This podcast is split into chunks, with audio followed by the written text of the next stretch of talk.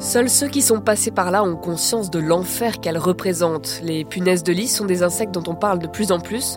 Elles vivent à l'abri de la lumière et elles ont récemment fait la une de l'actualité après avoir été repérées dans les trains ou les cinémas. Après la pandémie de la Covid, la reprise des voyages notamment a donné lieu à une recrudescence de cas d'infestation. Rien que chez les particuliers, plus d'un foyer français sur dix a été concerné entre 2017 et 2022, et ce, selon un rapport de l'Agence nationale de sécurité sanitaire, l'ANSES. Et ça se poursuit, puisque selon la Chambre syndicale 3D, les demandes d'intervention ont bondi de 65% l'été dernier par rapport à l'été 2022. Alors comment expliquer l'invasion des punaises de lit? Comment les repérer? Et surtout comment les éradiquer lorsque l'on est concerné? Nous allons tout décortiquer grâce à Andrea Kubinga, experte en punaises de lit pour la société Ecoflair. Je suis Margot Trouville, chef du service santé de BFM TV. À ses côtés, Alain Ducardonnet, médecin et consultant santé de BFM TV. Vous écoutez le podcast Santé, le podcast qui prend soin de vous.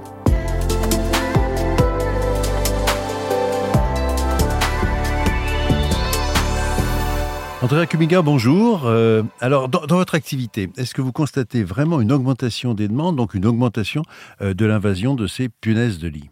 Alors oui, il y a une augmentation des demandes.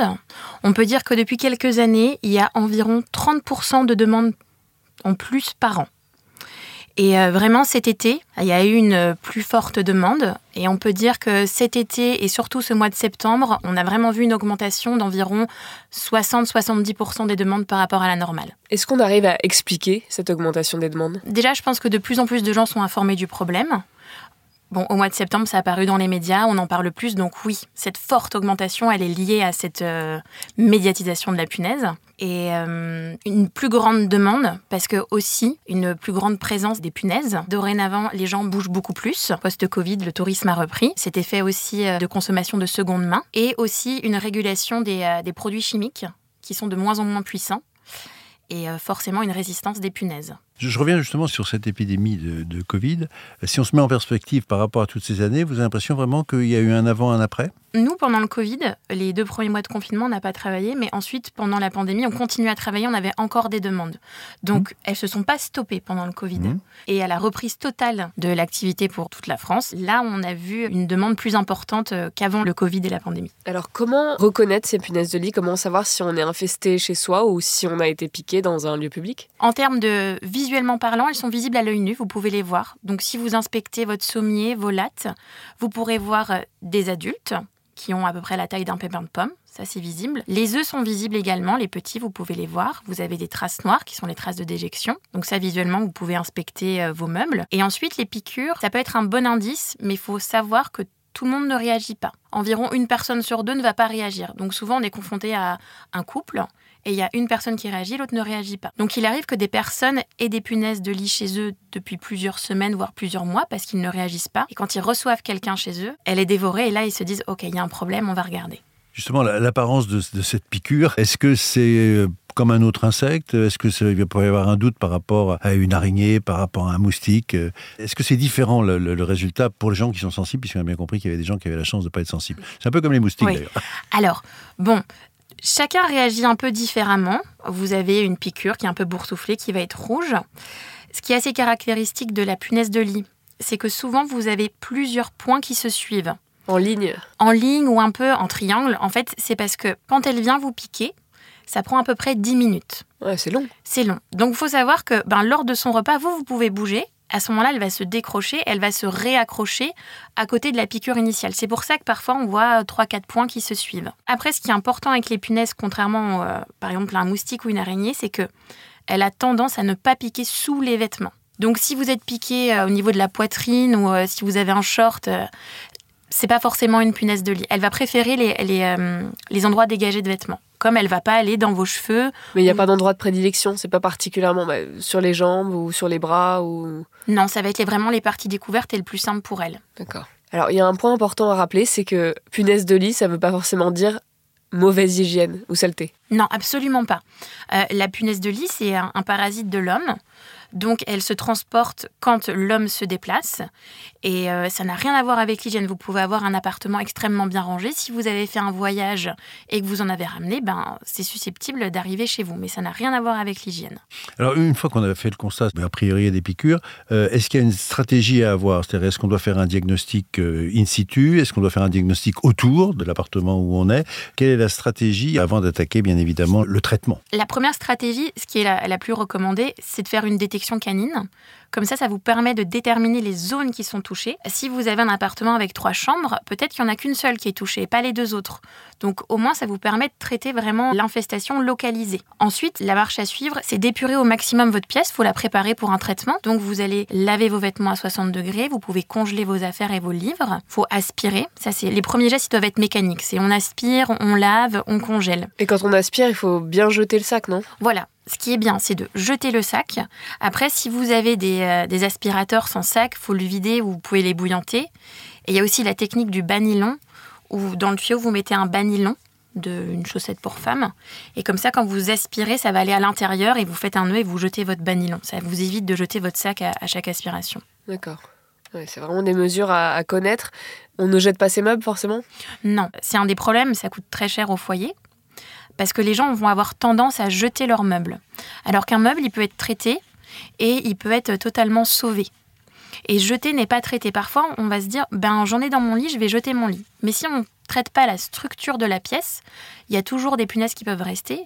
Et du coup, ben, on est réinvesti sur un mobilier qu'on vient d'acheter neuf. Vous évoquez la présence de chiens. Est-ce qu'on a forcément besoin d'un professionnel euh, de la désinsectisation comme vous? Pour le chien, c'est forcément professionnel puisque malheureusement les chiens domestiques sont pas formés pour ça. Et ensuite pour le traitement, vous avez deux options. Vous pouvez faire appel à un professionnel ou vous pouvez le faire vous-même. Vous-même, ce sera uniquement de la vapeur. Tout ce qui va être produits chimiques qui sont euh, en vente dans le commerce, ça vous permet pas d'éradiquer une infestation. Ça pourra peut-être tuer une ou deux punaises, mais ça éradiquera pas 100% de vos punaises. Quand on passe sur du chimique, il faut vraiment passer sur un professionnel qui est habilité, qui est formé pour appliquer les produits. Alors justement, on dit souvent que les insecticides sont pas du tout conseillés. On pourrait penser qu'en fait, c'est quand même la bonne stratégie, non? Les insecticides du commerce n'en sont pas conseillés parce qu'ils ont des molécules, hein, bien entendu, qui vont leur faire du mal, mais pas assez concentrées. Et du coup, elles, elles vont créer des résistances. Donc vous allez appliquer des produits oui, vous voyez une punaise, vous mettez du produit dessus, elle va mourir, mais ce sera pas assez rémanent, pas assez puissant pour tuer toute la colonie. Donc, quand vous vous mettez des insecticides du commerce, en fait, pas vous aggravez votre cas, mais disons que vous perdez du temps et de l'argent et vous rendez la punaise plus résistante. Donc si on passe sur du chimique, c'est important que ce soit un professionnel qui l'applique. Alors vous, euh, très concrètement, quand vous allez euh, chez quelqu'un ou chez un professionnel, hein, vous intervenez où d'ailleurs Dans les hôtels dans les... On fait des hôtels, on fait des, euh, on fait des cinémas, on fait des hôpitaux, on peut faire des écoles, on fait des prisons, toutes ces structures qui accueillent du monde.